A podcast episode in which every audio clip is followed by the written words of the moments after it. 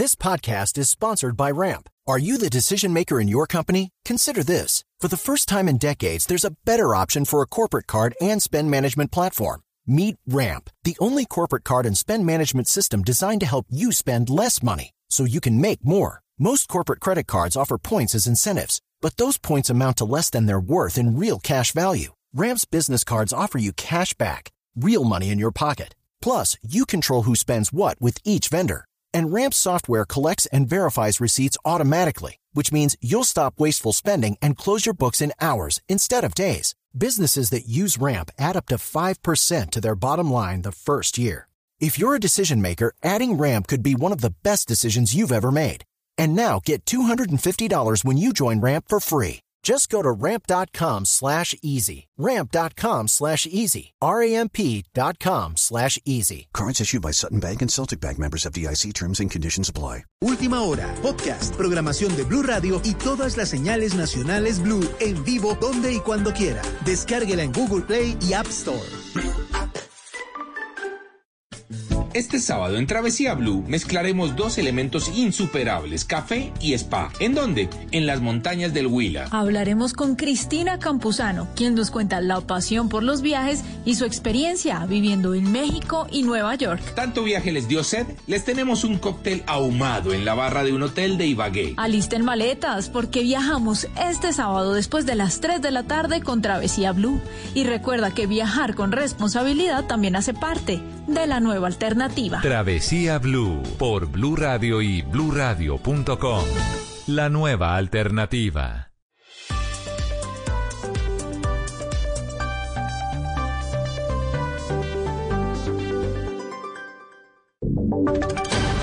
Voces y sonidos de Colombia y el mundo en Blue Radio y bluradio.com, porque la verdad es de todos.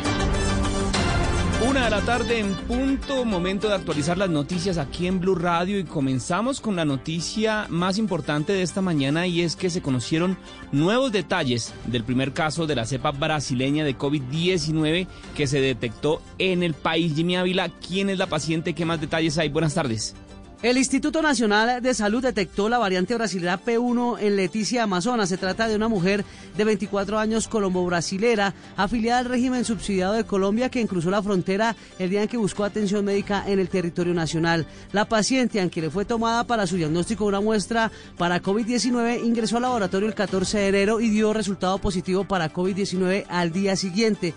Después de determinar que esta muestra reunía las condiciones requeridas, se debió esperar cuatro días para la recolección de 96 muestras tomadas en Amazonas, Arauca, Atlántico, Chocó, Córdoba, Cesar, Guajira, Meta, Nariño, Quindío, San Andrés, Valle del Cauca y Bogotá. Y ella fue la única que dio como positivo para la nueva variante del coronavirus y que se conoce como cepa 1 o cepa brasilera. Para la directora del Instituto Nacional de Salud, Marta Ospina, el virus cada vez busca mayor perfeccionamiento evolutivo y el paso de una persona entre otra le da la oportunidad. Por eso predomina la hipótesis de que las nuevas variantes son más contagiosas. Gracias Jimmy. Y es que esta información se conoce luego del anuncio por parte del gobierno, según el cual la vacunación masiva en Colombia va a comenzar el próximo 20 de febrero. Van a ser cinco etapas y ya las vamos a explicar cada una. Por ejemplo, en el Valle del Cauca ya están listos para recibir las 80 mil dosis de la vacuna contra el COVID-19 que se espera empiecen a llegar a la región ya pues precisamente a mediados de febrero. Víctor Tavares, ¿cómo están trabajando las autoridades? Buenas tardes.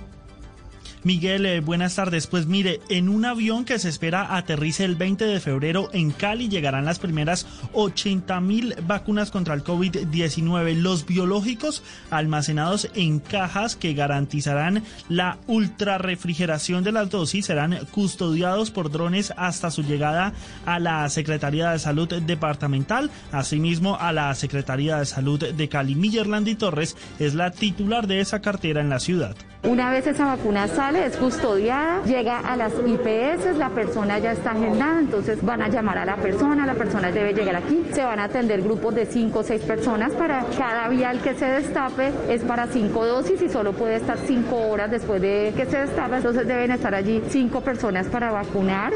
De acuerdo con las autoridades, la ciudad contará por lo menos con un ultracongelador y 1.700 vacunadores que ya terminaron la capacitación para el proceso de vacunación y además también se espera que la ciudad cuente con los suficientes recursos económicos para cumplir con todas las jornadas previstas. Bien, Víctor, hablábamos precisamente de que son cinco etapas en las que se va a completar el proceso de vacunación en el país. Marcela Peña, ¿cómo van a estar divididas esas etapas? ¿Cuántas son? ¿Cómo va a estar la gente? ¿Qué puede hacer la gente? Buenas tardes. Buenas tardes, Miguel. Pues son cinco etapas y hay cambios en este plan, en este decreto del plan de vacunación que acaba de firmar el gobierno nacional. En la primera ya sabíamos que estaba la primera línea de atención en salud y los mayores de 80 años, pero ahora se incluyeron a otras personas, por ejemplo, los vigilantes, las personas de servicios generales y otros trabajadores de las áreas de hospitales que manejan pacientes de COVID, los técnicos del Instituto Nacional de Salud que hacen búsqueda activa de casos y las personas que hacen autopsias y necropsias en el país, incluyendo los forenses de medicina legal. En la segunda etapa ya teníamos al, al resto del personal de salud y a los adultos entre 60 y 79 años. Ahora también están incluidos todos los estudiantes de ciencias de la salud que estén haciendo prácticas y también los médicos ancestrales. La etapa 3 ya sabíamos que estaban los maestros y los miembros de la fuerza pública. Ahora se va a dar ese mismo estatus a la Guardia Indígena. Y por el lado de las personas con comorbilidades, preste atención porque se incluyeron dos nuevas enfermedades en la lista. Hablamos de los pacientes que están en lista de espera para el trasplante de órganos vitales y de los pacientes que acaban de recibir esos trasplantes. Se suman a quienes tienen obesidad, enfermedades hipertensivas, asma, EPOC, cáncer, insuficiencia renal, VIH y tuberculosis. También van a estar incluidas en esta etapa 3 los vacunadores y los empleados de los servicios funerarios que manipulen cadáveres. Ahora vamos a una etapa cuarta que va a ser para evitar el contagio, para reducir los niveles de contagio y garantizar algunas actividades esenciales. Para reducir los niveles de contagio van a ser vacunadas las personas que están privadas de la libertad y todos los encargados de vigilarlas y también los habitantes de calle que podrían no ser muy conscientes del COVID-19 y ayudar a expandirlo. Y también van a estar por otro lado los socorristas, los bomberos y todas las personas que intervienen en la operación de vuelos internacionales, desde los pilotos y los controladores aéreos hasta los bomberos aeronáuticos. La etapa quinta es para todos los demás. Ahí la prioridad la va a tener el más viejo sobre la persona más joven. Sin embargo, hay una única excepción y son los deportistas que representan al país en los próximos Juegos Olímpicos de Tokio 2021. Si la organización exige que, que deben ir vacunados, podrán hacerlo un mes antes de la competencia. Interesante eso de los deportistas, Marcela, pero por ejemplo, si yo soy una de las personas que puede estar dentro de estos grupos, pero no me llamaron, ¿qué tengo que hacer o qué puedo hacer en ese caso? Bueno, supongamos, Miguel, que usted tiene una comorbilidad y no lo incluyeron en la etapa 3, que es donde debería ir.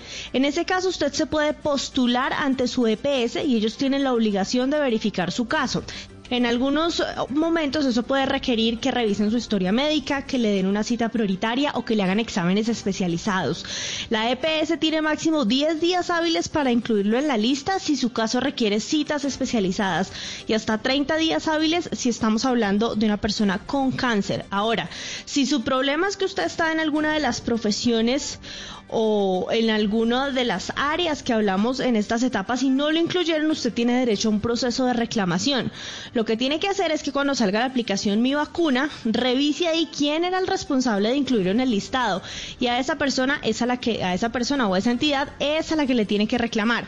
Las secretarías de salud en todo el país van a estar revisando cada semana todos estos procesos de reclamación.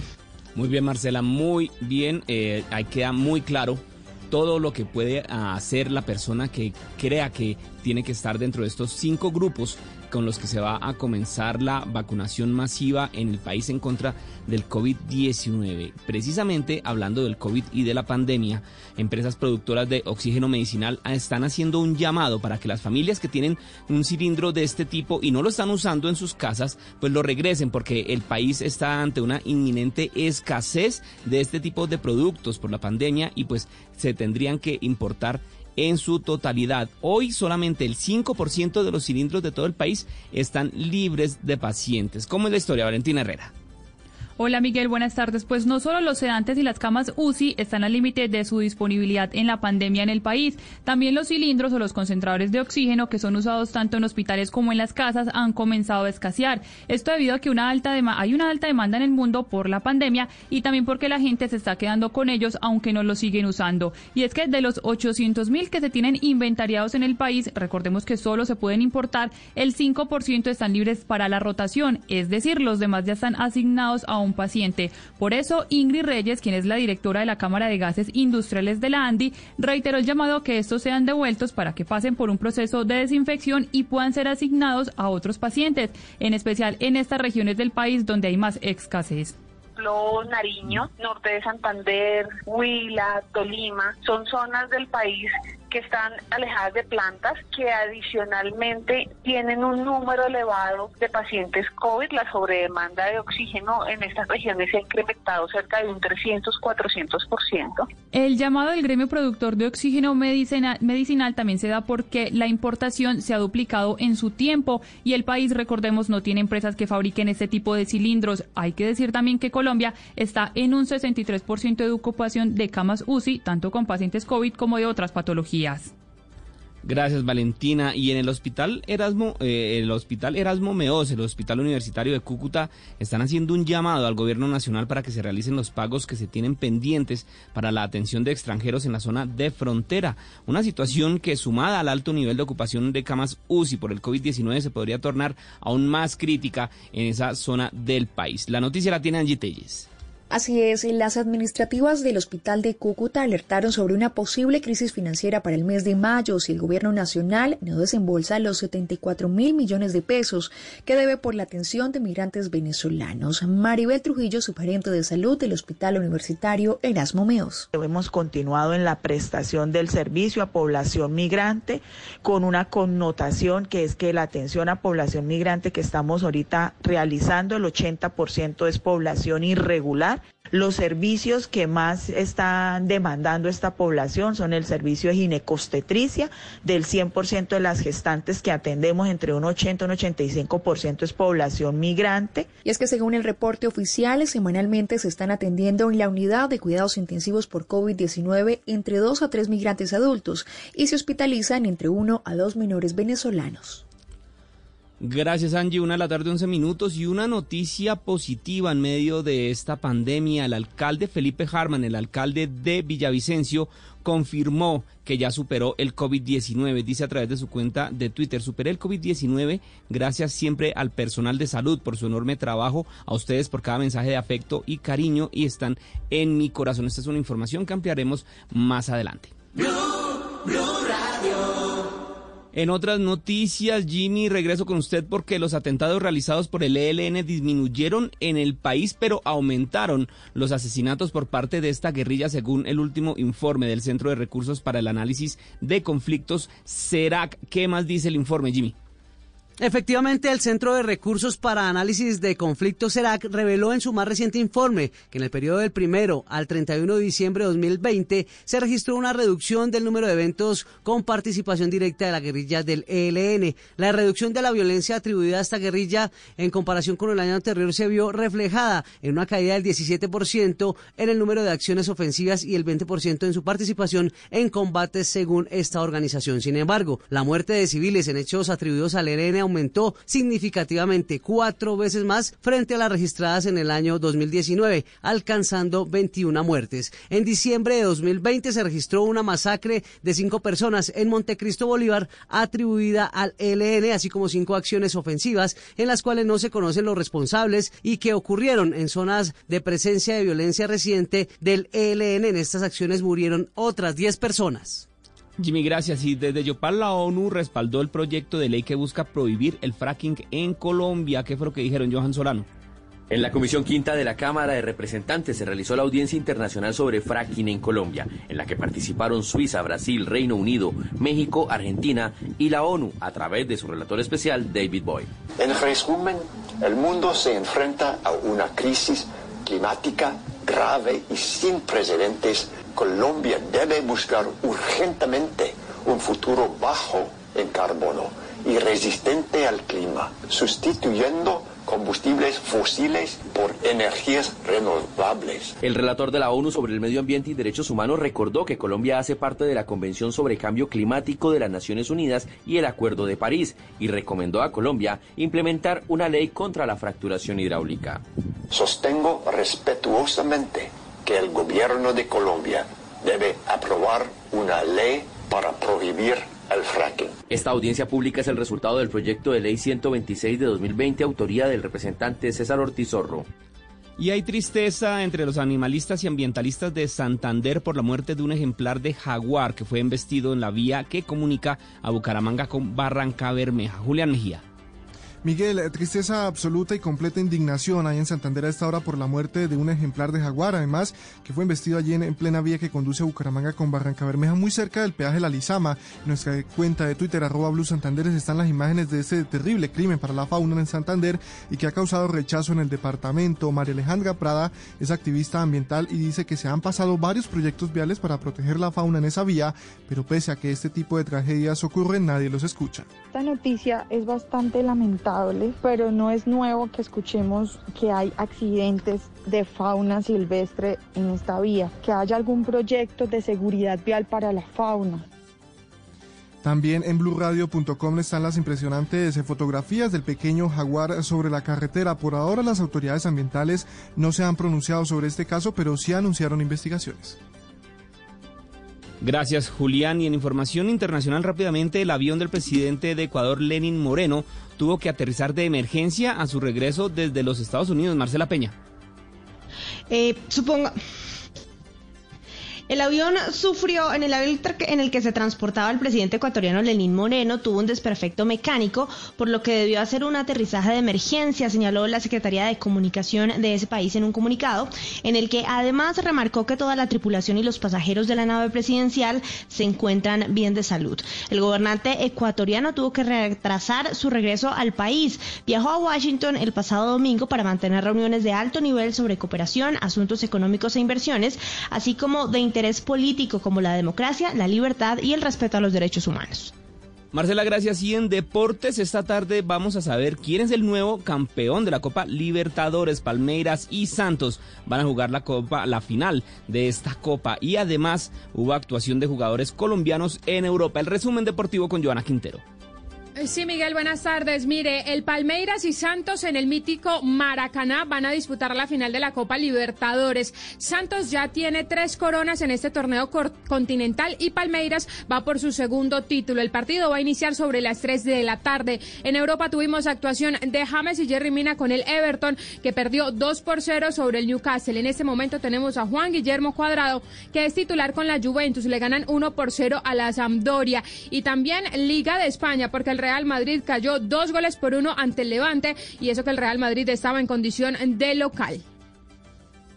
Joana, gracias. Es la una de la tarde, 17 minutos. Hasta acá esta actualización noticiosa en Blue Radio. No se les olvide que la ampliación de todas estas informaciones la pueden encontrar en www.bluradio.com. Continúen con el radar. Cuando yo doy un abrazo y te cedo el paso, cuando yo cuido el planeta reciclo y monto en bicicleta. Y soy mejor cuando yo cuido mi cuerpo, cuando me reto a ser mi mejor versión. Con pasta Sonia me alimenta y tiene el mejor sabor. Con pasta Sonia, sabor y energía que te hacen mejor. Con pasta Sonia. Trabajamos pensando en usted. Esta es Blue Radio. En Bogotá, 89.9 FM. En Medellín, 97.9 FM. En Cali, 91.5 FM. En Barranquilla, 100.1 FM. En Cartagena, 1090 AM. En Bucaramanga, 960 AM. En Pereira y el norte del Valle, 89.2 FM. En Tunja, 103.1 FM. En Villavicencio, 96.3 FM. En Armenia, 89.2 FM. En Norte de Santander, 97.7 FM. En Neiva, 103.1 FM. Y en Córdoba, 96.0 FM. También en bluradio.com. En Facebook, Blue Radio Colombia. A través de Twitter en arroba Blue Radio Co. Y en la señal de TDT.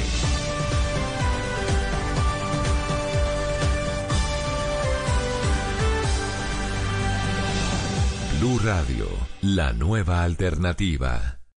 Análisis, realidad, información en El Radar. Los hechos más importantes de la semana analizados a fondo. El eco de los acontecimientos. Un recorrido por lo que dice la gente con Ricardo Ospina. Aquí comienza El Radar en Blue Radio, la nueva alternativa.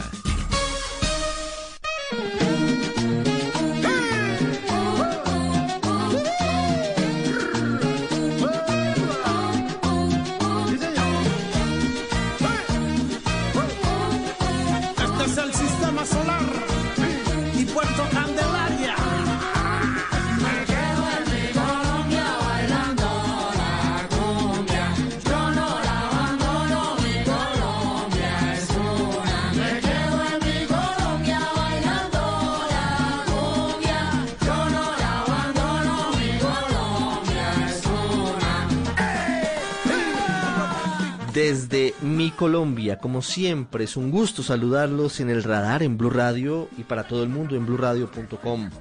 Hoy es sábado 30 de enero. Está terminando el primer mes de este también difícil por ahora año 2021. Y comenzamos con mi Colombia porque ese es el nombre de esta canción que estamos escuchando, una canción sabrosa, una versión magnífica de Sistema Solar con Puerto Candelaria que habían lanzado en diciembre, pero el video acaba de conocerse. y Vamos a compartirlo con los oyentes en nuestras redes sociales. Es un video que además tiene como escenario varios lugares emblemáticos de nuestro país. Esta publicación que se ha hecho es parte del proyecto 11 son 11 que desarrolla Sistema Solar, que está precisamente cumpliendo 11 años juntos. 11 años juntos ya y la idea de ellos es seguir lanzando canciones de ese álbum en colaboración con diferentes artistas. Con Mi Colombia comenzamos el radar hoy en Blue Radio y en BlueRadio.com. Vamos a responder sus preguntas, atentos, sobre el plan de vacunación contra el COVID-19. Vamos a recordar a los más de 52 mil colombianos que han muerto como consecuencia del virus. Esta semana los colombianos tuvimos dos golpes duros, dos líderes en su campo, fueron eh, víctimas del virus, el ministro de Defensa Carlos Holmes Trujillo y el presidente de la Confederación General del Trabajo Julio Roberto Gómez.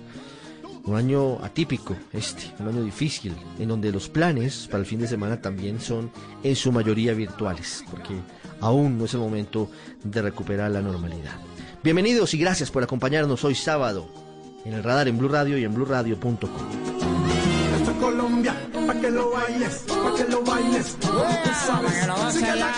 Usted está en el radar en Blue Radio. Como les habíamos anticipado, hoy respondemos las dudas de ustedes, de los oyentes de Blue Radio, sobre el Plan Nacional de Vacunación contra el COVID-19. El presidente Iván Duque anoche reveló que comenzará en tres semanas, comenzará el domingo 20 de febrero. Y para responder a tantas dudas que tenemos, tenemos realmente una lista interminable de preguntas. Hemos invitado a Gerson Vermont. Él es el director de promoción y prevención del Ministerio de Salud. Doctor Vermont, gracias por estar con nosotros hoy en el radar. Muy buenas tardes, Ricardo. Muy buenas tardes a todo Colombia que nos escucha. Quiero preguntarle primero cómo va el proceso logístico para determinar y tener todo preparado cuando lleguen las vacunas contra el COVID-19. Bueno, vamos muy bien en ese sentido. El proceso logístico tiene dos componentes. Un tema de todo lo que tenemos que hacer desde el nivel nacional para garantizar que la vacuna llegue a los territorios. Eso implica, por supuesto, la compra de la vacuna. Eso también tiene varios componentes que deben acompañar a esa vacuna. El primero es una estructuración y, una, y un reforzamiento en todo el nivel nacional de las cadenas de frío para poder que llegue la vacuna a todo el territorio. En cadenas de frío tenemos que garantizar una cadena de frío de más 2 a más 8 y una cadena de frío de ultracongelación dependiendo del tipo de vacuna que llega. Y en ese sentido hemos ya reforzado y estamos verificando ya en territorio las capacidades de esta, de esta refrigeración de más 2 a más 8 en todo el territorio nacional. Y ahí hay un gran eh, activo que tiene Colombia, que es el programa PAI, donde tenemos unas bodegas suficientes a nivel nacional para poder alojar hasta 50 millones de vacunas, de la cual vamos a un solo depósito eh, exclusivo para la vacuna de COVID, que podría alojar más de 20 millones de vacunas. Y tenemos 37 centros de acopio en todo el territorio nacional con una suficiente capacidad que asimismo distribuye a 110, a 110 cuartos fríos eh, distribuidos en todo el territorio nacional y a más de 3.600 refrigeradores que garantizan hasta el último eh, eh, corregimiento del territorio colombiano. Son 3.600 eh, refrigeradores precertificados por la Organización Mundial de la Salud. O sea que por cadena de frío de más 2 a más 8 no hay ninguna dificultad. Pero paralelo a eso estamos construyendo una cadena de frío de ultracongelación que va a recibir un número mm, más pequeño de vacunas dentro de la proporción de vacunas es un número pequeño pero que necesitamos esa ultracongelación y ya en este momento contamos eh, a nivel nacional con nueve ultracongeladores que tendrían la capacidad de casi un millón y medio de vacunas si llegaran el día de mañana eh, con capacidad. Y estamos ya organizando en los territorios, primero ocho, hasta llegar a 19 territorios donde van a tener ultracongelación. Eso en cuanto a cadena de frío. Pero al mismo tiempo estamos también con la compra de las jeringas, con la compra de los diluyentes, con todo el ejercicio de, de nacionalización y de transporte y de logística para llegar a cada uno de los territorios donde ya se está estableciendo cómo debe llegar, si llega por avión, si llega por tierra, etcétera. Lo mismo, un plan de comunicaciones, un plan de seguridad, porque esto es un bien de todos los colombianos y gracias al Ministerio de Defensa que nos construyó un plan de seguridad muy efectivo. Esperamos que así sea para proteger la vacuna desde que llega al aeropuerto hasta que llegue al último punto en Colombia. Mm. Toda esa es la parte que nos corresponde desde el nivel nacional para garantizar que la vacuna va acompañada de un sistema de refrigeración garantizado en todo el territorio, la capacitación del talento humano en todo el territorio y hoy estamos capacitando a más de 70 mil colombianos que entre vacunadores, coordinadores, visitadores, etcétera, independiente del ejército que tenemos dentro del grupo PAI, que son 7 1.900 vacunadores que hoy ya tenemos distribuidos en todo el territorio nacional. Todo el plan de capacitaciones, de comunicaciones, de logística y de seguridad. Esa parte nos corresponde a nosotros y ya está muy bien contemplada para que llegue la vacuna al territorio. Y cuando llega al territorio, es la microplaneación, el territorio es el que realmente vacuna. Y en este momento ya estamos capacitando a todos los departamentos del territorio nacional en la microplaneación dependiendo de las características de cada territorio, qué requiere, cómo lo va a aplicar, si es institucional, intramural o extramural, si vamos a hacer jornadas eh, extramurales, van a ser masivas, van a ser dirigidas casa a casa. Esa microplaneación la estamos construyendo en este momento con todos los territorios y es la forma como garantizamos de que en la medida que vaya llegando la vacuna, vamos vamos eh, garantizando primero en las grandes ciudades, luego en las ciudades medias, hasta llegar a esa Colombia profunda con nuestra con la vacuna del COVID. Todos los colombianos tienen el derecho a la vacuna y así lo estamos planificando desde el marco logístico. Doctor Bermont, le voy a pedir un favor logístico aquí al aire. Estamos haciendo radio en vivo. Eh, por favor, bájele todo el volumen al computador. Aquí también emitiendo simultáneamente en video y mientras usted le baja al computador, quiero preguntarle por eh, una inquietud que nos están formulando muchos oyentes. ¿Por qué se ha demorado la llegada de las vacunas a Colombia? Ricardo, estamos compitiendo con todo el mundo para hacer unos contratos. Estamos compitiendo con todo el mundo para la distribución de, una, de esa vacuna con los contratos ya firmados. Estamos con 236 empresas que están haciendo investigación para la vacuna, de las cuales solo dos en este momento tienen algún tipo de permiso regulatorio. Solo eh, ocho están pasando fase 1 y fase 2. Tenemos que ser responsables. This podcast is sponsored by Ramp. Are you the decision maker in your company? Consider this. For the first time in decades, there's a better option for a corporate card and spend management platform. Meet Ramp, the only corporate card and spend management system designed to help you spend less money so you can make more. Most corporate credit cards offer points as incentives, but those points amount to less than their worth in real cash value. Ramp's business cards offer you cash back, real money in your pocket. Plus, you control who spends what with each vendor. And Ramp software collects and verifies receipts automatically, which means you'll stop wasteful spending and close your books in hours instead of days. Businesses that use Ramp add up to 5% to their bottom line the first year. If you're a decision maker, adding Ramp could be one of the best decisions you've ever made. And now get $250 when you join Ramp for free. Just go to ramp.com slash easy. Ramp.com slash easy. R-A-M-P.com slash easy. Cards issued by Sutton Bank and Celtic Bank members of DIC terms and conditions apply. Y fuimos responsables en Colombia de todo el análisis de cuáles eran las vacunas que iban logrando esa eficacia y iban logrando esa eh, seguridad. Teníamos que adaptar nuestro sistema y por eso el decreto de vacunas que salió para poder acceder a, la, a las condiciones que efectivamente eh, se requerían para poder comprar esas vacunas. La primera vacuna la pusieron en el mundo en el mes de diciembre, estamos en el mes de enero. Llevamos 30 días donde empezaron a aplicar las vacunas en los países que inclusive fueron los que invirtieron en esta vacuna y algunos otros países que han logrado efectivamente obtener unas dosis adelantadas para iniciar su proceso de vacunación. Así que eh, eh, poner en tela de juicio de que en un mes que lleva un proceso aproximado de vacunación en el mundo de 200 países, Colombia todavía no ha arrancado, creo que no es justo, no es justo eh, eh, ponerlo en tela de juicio con todo lo que está sucediendo en el mundo. Segundo, nosotros estamos iniciando toda una, una capacitación y toda un, una estrategia para que cuando iniciemos el proceso de vacunación no es para aplicar unas pocas dosis y tener que esperar uno o dos meses, como está sucediendo con algunos países que efectivamente empezaron a aplicar 5.000 dosis, 10.000 dosis o inclusive hasta 100.000 dosis, pero les tocó frenar su proceso de vacunación porque no les ha llegado el segundo pedido. Estamos construyendo una estrategia que garantice que en el momento que nosotros iniciemos un proceso de vacunación sea un proceso, un proceso real, progresivo y constante a toda la población colombiana. Creo que es la parte más difícil, esta epidemia no ha sido fácil en todo sentido. Recordamos cuando no habían pruebas PCR en Colombia, solo 600 podíamos hacer a nivel nacional y hoy estamos haciendo 85 mil y respondiéndole a todo el territorio.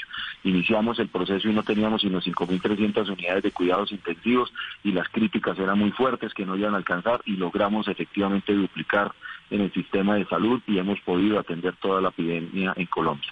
Y en este momento estoy seguro que el gobierno nacional ha hecho todas las tareas que corresponden para que en el momento que llegue la vacuna podamos hacer una vacunación progresiva y constante para toda la población de Colombia. Doctor Bermond, ya tenemos fecha, ya tenemos el punto de partida para el plan de vacunación contra el COVID-19. El presidente Duque lo confirmó anoche, será el próximo domingo 20 de febrero. Y a partir de ahí, ¿qué va a pasar? ¿Cómo se va a adelantar ese plan de vacunación? Sí, señor, se mantiene febrero y en febrero comenzará la vacunación en Colombia y esperamos que sea de forma progresiva y sin interrupciones durante todo el resto del año y de aquí en adelante para garantizar ese objetivo que tenemos. Primero, de inmunidad de rebaño, de aplicar la vacuna a mínimo el 70% de la población colombiana. Pero antes de llegar a ese objetivo general, es lograr esos objetivos específicos y el más importante, disminuir la mortalidad. Aquella población que más se nos enferma y que más eh, probabilidad de muerte tiene, que son nuestros adultos mayores, son precisamente aquellos que están en la etapa 1 y el proceso de vacunación se iniciará precisamente en ese sentido, con el talento humano en salud, por supuesto, porque lo necesitamos proteger, porque van a seguir atendiéndonos y, y son los que más riesgo tienen en este momento. Pero al mismo tiempo, el objetivo principal, reducir la enfermedad grave y la muerte y es vacunando a nuestros adultos mayores. Ese es nuestro objetivo principal. La mm. preocupación más grande que tengo yo en este momento es que los territorios estén preparados que los gobernadores estén con sus secretarios de salud alistando todo lo que se requiere para poder eh, garantizar que en el momento que llegue la vacuna estén preparados. Hay países que les ha llegado inclusive la vacuna y no han podido vacunar porque no tenían la logística y la estrategia eh, definida y clara para poder vacunar. Y eso sí es peor, que no llegue la vacuna y mañana la crítica sea no han podido aplicar esa vacuna porque no supieron cómo. Aquí la preocupación en este momento que tenemos es que los gobernadores y sus secretarias departamentales estén listas el talento humano en salud contratado, los equipos de, frío eh, revisados, verificados con su hoja de vida, las plantas eléctricas con respaldo para garantizar que si se va la luz no vamos a tener dificultades en esas cadenas de frío, las IPS ya seleccionadas, las bases de datos seleccionadas, los sistemas de información ya definidos como los estamos dando desde el gobierno nacional. O sea, esta es mi preocupación en este momento. Yo tengo que estar preparado y nosotros en el ministerio tenemos que estar preparados para que si mañana nos llegan 10 vacunas, listos para aplicar 10 vacunas, pero si nos llega un millón de vacunas, inmediatamente tener toda la logística en todo el país para poder aplicar rápidamente ese millón de vacunas. Ese es el ejercicio que estamos haciendo y creo que es la preocupación del momento, la logística en todo el territorio nacional.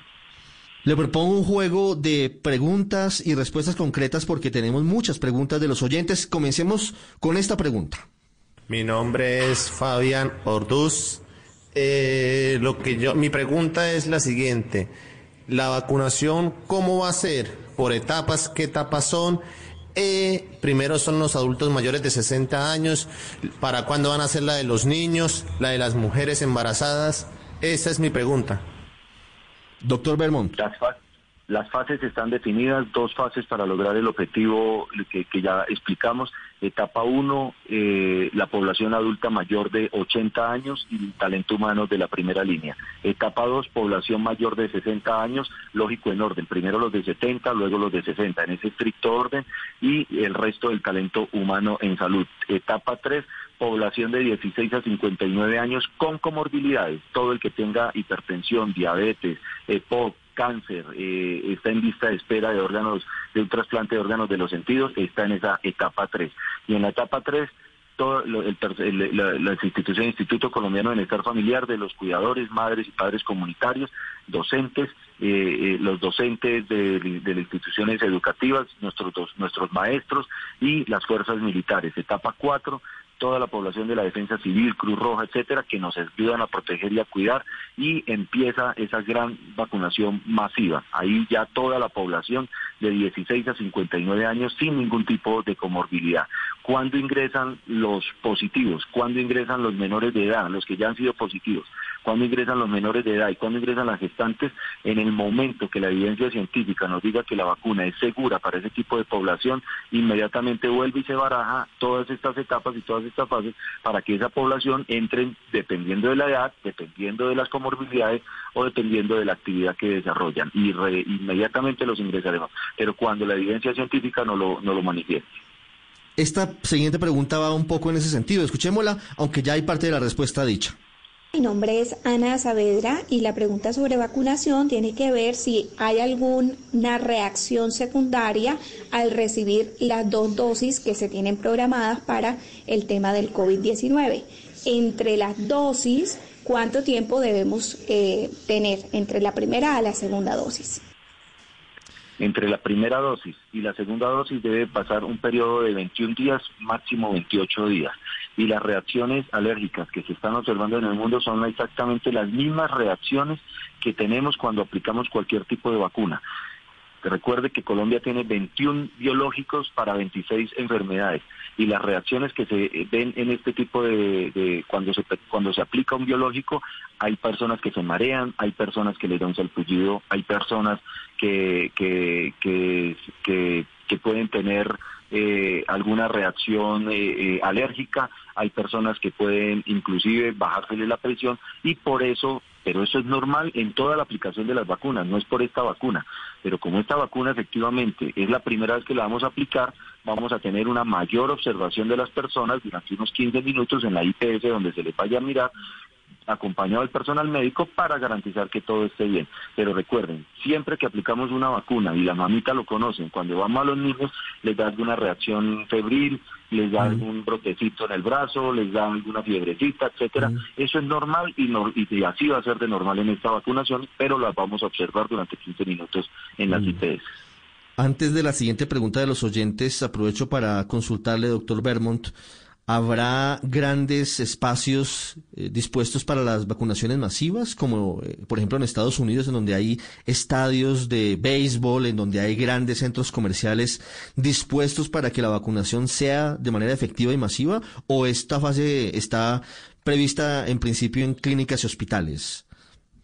Hay cuatro estrategias en general que se van aplicando de acuerdo a la fase de aplicación de la vacuna y al tipo de vacuna también por ejercicios logísticos. Las primeras, las cuatro estrategias son las intramurales, que son en las instituciones de salud. Vamos a tener, en este momento tenemos 2.975 puestos de vacunación. No todos van a iniciar desde el principio, vamos a iniciar con unos pocos y iremos, y iremos creciendo. Pero hay acciones extramurales, como la que va a haber el 30 de este mes, para el programa ampliado de inmunizaciones normal, donde ponemos en todos los puestos de salud, donde ponemos hasta en parques, donde ponemos carpas y la gente que lo conoce que estamos en jornada de vacunación y observan cómo en diferentes puntos de la ciudad se ponen puntos de vacunación. Hay una estrategia también, las masivas, efectivamente, donde seguramente estaremos en instituciones educativas, en colegios prestados o en, o en espacios muy abiertos, parqueaderos o eh, tipos eh, eh, de, donde se organizan las grandes ferias o algo, podríamos tener ese tipo de espacios. Y las estrategias como de aplicar en los vehículos, también podríamos llegar en ese momento a esa estrategia. Pero ¿cuándo se llega a esa estrategia? En el momento y en la fase indicada. Cuando, cuando tengamos adultos mayores vamos a hacer una vacunación más segura, donde vamos a estar más, más cerca de los puestos de salud y vamos a llevar los equipos a los ancianatos, a los, a los centros día, para vigilarlos de mejor manera. En la medida que vayamos ampliando, eh, eh, llegando a las estrategias masivas, tendremos estrategias... Eh, de, la población, perdón, de población sin comorbilidades ni nada, llegaremos a estrategias más masivas. ¿Habrá vacunación a domicilio para las personas, adultos mayores sobre todo, que no puedan o no tengan la facilidad de movilizarse hasta una IPS, hasta una clínica o un hospital en esa primera fase, doctor Bermond? A eso es lo que llamamos de la microplaneación y los territorios lo saben hacer. En esa microplaneación puede ser que el adulto pueda llegar a, la unidad vacunadora, que vamos a los ancianatos o a los, o a los centros día o donde hay población eh, eh, eh, que podamos identificar y llevamos los equipos. Pero también en la microplaneación habrán territorios donde efectivamente empiecen a hacer jornadas de casa por casa para llegar al adulto mayor. Una anécdota, inclusive inicialmente toda la estrategia, especialmente en la vacunación de mayores de 80 años, queríamos hacerla al 100% en los hogares de los adultos mayores, para llegar hasta sus hogares, porque si algo fortalecimos durante esta epidemia fue la capacidad de las EPS para el hogar y ellos mismos dijeron, somos capaces de hacer, si no es en el 100%, en un porcentaje muy alto, de poder llegar hasta el hogar de los adultos mayores.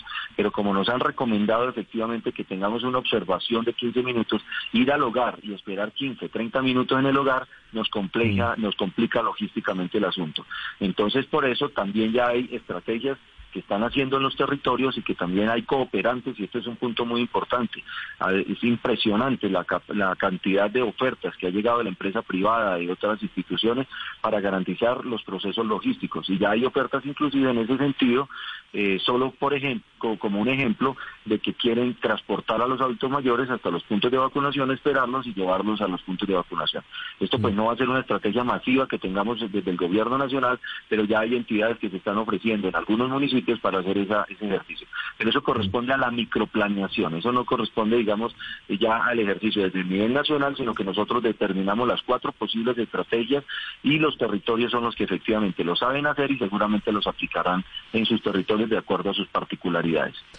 Tenemos otra pregunta de los oyentes a esta hora en el radar sobre la vacunación contra el COVID-19. Mi nombre es David Cuello y mi pregunta sobre la vacuna es ¿qué precio va a tener y dónde se van a conseguir? Ningún precio. La vacuna es totalmente gratis. La vacuna no puede comercializarse. La vacuna no puede, no puede eh, nadie decir. Hoy me llegó un mensaje muy curioso. Eh, aquí en Barranquilla ya están vendiendo la vacuna. Me dijeron hoy en un mensaje en WhatsApp. Para ver, para ver dónde ya, ya empiezan. Y ahorita hablamos, ojalá Ricardo me dé oportunidad de hablar sobre la infodemia y sobre todo lo que está sucediendo y va a suceder en redes sociales, que, que va a ser tal vez uno de los retos más complicados que vamos, que vamos a tener. Yo creo que eh, eh, esto es una de las complejidades más grandes, todo la, eh, combatir todas esas noticias falsas y todo eso, pero la vacuna es totalmente gratis, en Colombia siempre han sido gratis y esta no es la excepción, es totalmente gratis. Otra pregunta esta hora. Mi nombre es Lidia Ríos Coronado y mi inquietud sobre la vacuna del COVID-19 es que si las personas que padecieron esta, esta enfermedad eh, se pueden vacunar y para cuándo. Hoy en los criterios que tenemos no es que estén excluidos, están en otra etapa de la, de la, de la priorización, porque se supone que las personas que ya nos dio, porque a mí también ya me dio, eh, tenemos cierta inmunidad natural pero ya la evidencia científica nos está diciendo, y entonces por eso no están en la priorización inicial, pero ya la evidencia científica nos está diciendo que sí hay que vacunarlos, pero hay discusiones si hay que vacunarlos tres meses después, o seis meses después, o nueve meses después. Hoy, con los lineamientos que tenemos, no están dentro de las etapas de priorización, pero inmediatamente se consolide la evidencia científica y, por ejemplo, lo estoy diciendo, por ejemplo, dice que es a los seis meses después de haberle dado ya, eh, eh, de haber tenido el virus, eh, pues sencillamente reprogramaremos y todas las personas que ya les ha dado sencillamente entrarán en las priorizaciones de acuerdo a la edad, de acuerdo a las comorbilidades, de acuerdo al, a la etapa en la que les corresponda. Pero no estamos cerrados absolutamente nada. Este es un plan nacional de, de vacunación dinámico, vivo, que se cambia de acuerdo a la evidencia científica. Y lo mismo los lineamientos que estamos sacando del Ministerio de Salud. No son, no son eh, cuadriculados, son que eh, se pueden modificar en el momento que la evidencia científica eh, no lo, así no lo determine o en el momento que cambien las dinámicas de ingreso de la vacuna. Si la vacuna eh, llega de forma masiva, por decir algo el día de mañana, podemos ya establecer estrategias de que funcionemos las etapas, funcionemos las fases, porque pues, pues, tendremos disponibilidad de vacuna. Pero mientras tengamos una, una, una disponibilidad por frecuencias, donde nos dicen que van a llegar de forma mensual, pues tenemos que buscar la prioridad de cuáles son las personas que más se enferman y que más se mueren. Y ahí es donde tenemos que mm. eh, ser efectivos en la aplicación de la vacuna. ¿Cada mes llegará un lote de vacunas, según le entiendo? Cada mes empezará a llegar lotes de vacunas de las diferentes farmacéuticas con las que el mm. gobierno nacional ha negociado. En este momento tenemos 10 millones de dosis de Pfizer, 10 millones de dosis de AstraZeneca, 20 millones por, el, por, por COVAX, que podrían ser de diferentes eh, marcas, y 9 millones de Janssen. Y en este momento seguimos haciendo permanentemente negociaciones eh, con las farmacéuticas eh, para garantizar que esos vacíos que todavía tenemos eh, de entregas en los meses y vacíos que tenemos todavía para completar el 70% se complete eh, para cumplir el objetivo de llegar como mínimo al 70% de la población colombiana. No, la noticia que usted nos da es muy importante porque inicialmente se había pensado que quienes habían sufrido COVID no iban a ser vacunados. ¿Cuándo cree usted, doctor Vermont, que pueden tener conclusiones sobre el estudio de cuándo es conveniente vacunar a las personas que ya han tenido el virus? Son estudios que ya están llegando y nosotros tenemos un comité asesor, tenemos una, una, una instancia asesora, son dos comités por los que se pasa. Eh, el Ministerio de Salud en ningún momento ha comprado una vacuna sin que pase por todas las instancias científicas, asesoras de los expertos para cada tema que se hace. Y asimismo, para cada tema que se incluye es basado en la evidencia, en la evidencia científica y en el asesoramiento de todos estos expertos nacionales e internacionales que tenemos.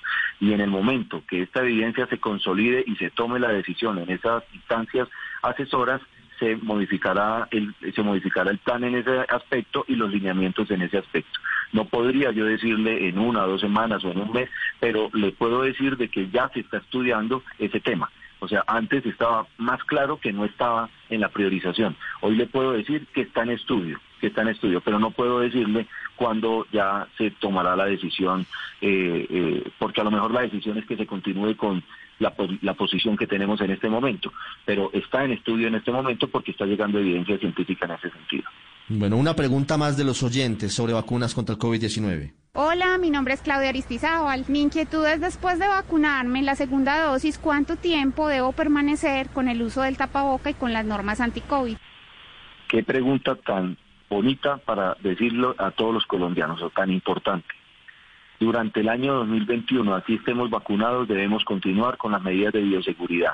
Y no sabemos cuánto tiempo más del año 2022 que es importantísimo. No podemos pretender ni que se nos pase por la cabeza de que porque iniciamos el proceso de vacunación se relajen las medidas de bioseguridad, ni porque a mí ya me pusieron la vacuna nos relajemos en las medidas de bioseguridad, porque la vacunación funciona en la medida que cada día más personas puedan obtener la inmunidad de, de- de un biológico. Y tenemos que seguir protegiendo. Yo quiero explicar muy bien a los colombianos que es una regla de oro que tenemos que seguir con las medidas de bioseguridad hasta que efectivamente tengamos una inmunidad de rebaño y ahí también les debo decir, y tenemos que seguir aún con inmunidad de rebaño, tenemos que seguir cuidándonos.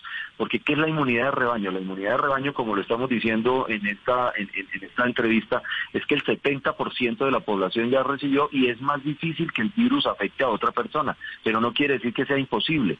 Por eso es que continuamos vacunando contra el sarampión, por eso es que continuamos vacunando contra la polio, porque la enfermedad sigue buscando efectivamente la posibilidad de, de- de- de llegar a un organismo vivo.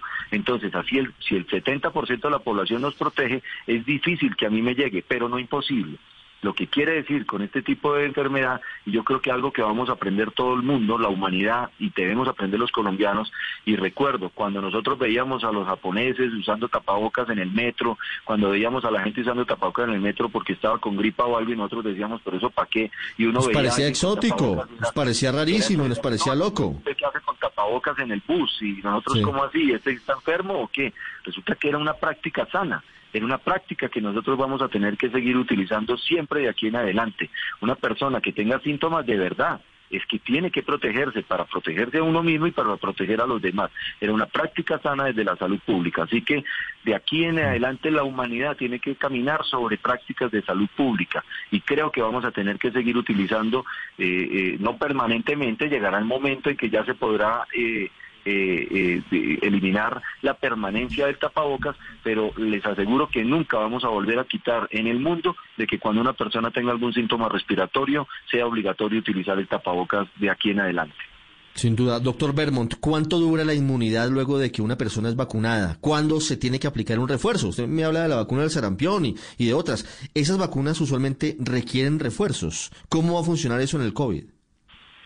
Bueno, eso también está en los estudios y yo sencillamente, yo no soy experto en inmunología y ahí sí necesito eh, que los expertos en ese sentido se pronuncien y para eso es que tenemos esas instancias asesoras de expertos que son los que los, los que nos podrían ayudar en esta en esta respuesta. Pero la eficacia y la y la durabilidad de la de la de la vacuna está en los estudios diciendo que puede llegar a, inclusive diferentes en otras, pero que puede llegar a ser prolongada. Pero no soy el experto para poder decir. Ahí sí eh, le doy paso a los inmunólogos que nos ayuden en ese tema. Tranquilo que lo entiendo. Otra pregunta de los oyentes sobre las vacunas contra el COVID-19. Hola, mi nombre es Claudia Jaime de la ciudad de Neiva y mi pregunta es la siguiente. ¿Qué posibilidad hay que una persona vacunada con las dos dosis pueda nuevamente resultar contagiada? Gracias. Un poquito en el mismo sentido de la pregunta que yo le hacía, doctor Bermont. Correcto. Y también es una pregunta de expertos, pero sí puedo responder eh, en algo eh, con relación a lo que puede ser como una vacuna de la influenza y que seguramente también será como la vacuna del COVID. No quiere decir que a uno no le pueda volver a dar. Lo que quiere decir cuando uno está vacunado es que no se va a enfermar de eso. O no se va a agravar de eso y no se va a morir de eso. Cuando nosotros aplicamos la vacuna de la influenza, la gente dice, pero a mí me dio gripa. Y es que la vacuna de la influenza no es para que usted no le dé gripa. La, vacuna de la influenza es para que usted no le dé una neumonía producto de esa gripa y lo proteja efectivamente y sea sencillamente una gripa. Entonces la gente a veces no entiende por qué me vacuné con esto y mire, me dio tos, me dio mocos, tengo, tengo síntomas si me acabo de aplicar la vacuna. Al revés, muchas personas que se aplican la vacuna les dan inclusive los síntomas, pero lo que está protegiendo esa vacuna es de una enfermedad más grave. Y en este sentido, la vacuna contra el COVID podría funcionar en ese sentido. No quiere decir que en determinado momento no me pueda en- entrar el virus al cuerpo, puede que entre, pero no tiene los efectos que está teniendo en este momento. Ni le da una enfermedad, ni le da una enfermedad grave y por supuesto no se muere de esto. Esa es la forma de la protección en el organismo de una vacuna. Se nos fue la luz al fondo, doctor Bermont, y mientras le encienden la luz, la última pregunta de los oyentes en el país. Hola, mi nombre es David Corredor desde Cali. ¿Puedo rechazar la segunda dosis de la vacuna contra el coronavirus si me arrepiento después de aceptar la primera? Sí puede, pero no se lo recomiendo. Y le recomiendo a todos los colombianos. Todos los colombianos tienen derecho a la vacuna, pero no es obligatorio. Y si una persona en Colombia dice, no quiero aplicarme la vacuna, no pierde su derecho a la vacuna. Si mañana o en un mes o en dos meses dice, ahora sí quiero ponerme la vacuna, tendremos que garantizarle su vacunación y reagendarlo dependiendo de su priorización y de la existencia de la vacuna. Por supuesto que podrá rechazar la segunda vacuna si se arrepintió, pero no se lo recomendamos, no se lo recomendamos. No obstante, los estudios también están diciendo que con la primera dosis ya algo de, anticuerpos tiene la persona y algo de protección tiene la persona, pero no tiene la protección completa. Así que esto es parte de lo que tenemos que educar muchísimo a la población para entender primero que es una vacuna segura, que es una vacuna eficaz, el por qué la importancia de las dos dosis, de las dos dosis y también la libertad que tiene la persona para decidir si quiere aplicársela, no aplicársela o arrepentirse de su decisión posterior y volver a, pedir un agendamiento. Quiero finalizar, doctor Vermont. Tengo muchas preguntas de los oyentes y nos quedaríamos seguramente aquí toda la tarde del sábado respondiendo dudas sobre la vacunación, que será seguramente la noticia más importante en mucho tiempo y tal vez la noticia más importante de nuestras vidas. Se trata de, de intentar salvarnos de una pandemia, intentar eh, superar un momento tan difícil. Pero quiero finalizar con, con una reflexión que quisiera que usted hiciera, doctor Vermont, para los oyentes. El DANE está haciendo encuestas permanentemente y todavía sigue siendo muy alto el porcentaje de los colombianos que no se quieren vacunar o que dicen que no están dispuestos a vacunarse contra el COVID-19 hablan de más del 40% de la población. Con eso no alcanzaríamos la inmunidad de rebaño. Y entre otras ahí están las noticias falsas. Están los que dicen que es que Bill Gates les va a meter un chip 5G para controlarlos. Están los que dicen cualquier cantidad de tonterías. Eh, pero también están los que legítimamente dicen, no, prefiero esperar a que sea un poquito más confiable. ¿Usted qué mensaje les daría a los oyentes hoy sábado aquí en Blue Radio?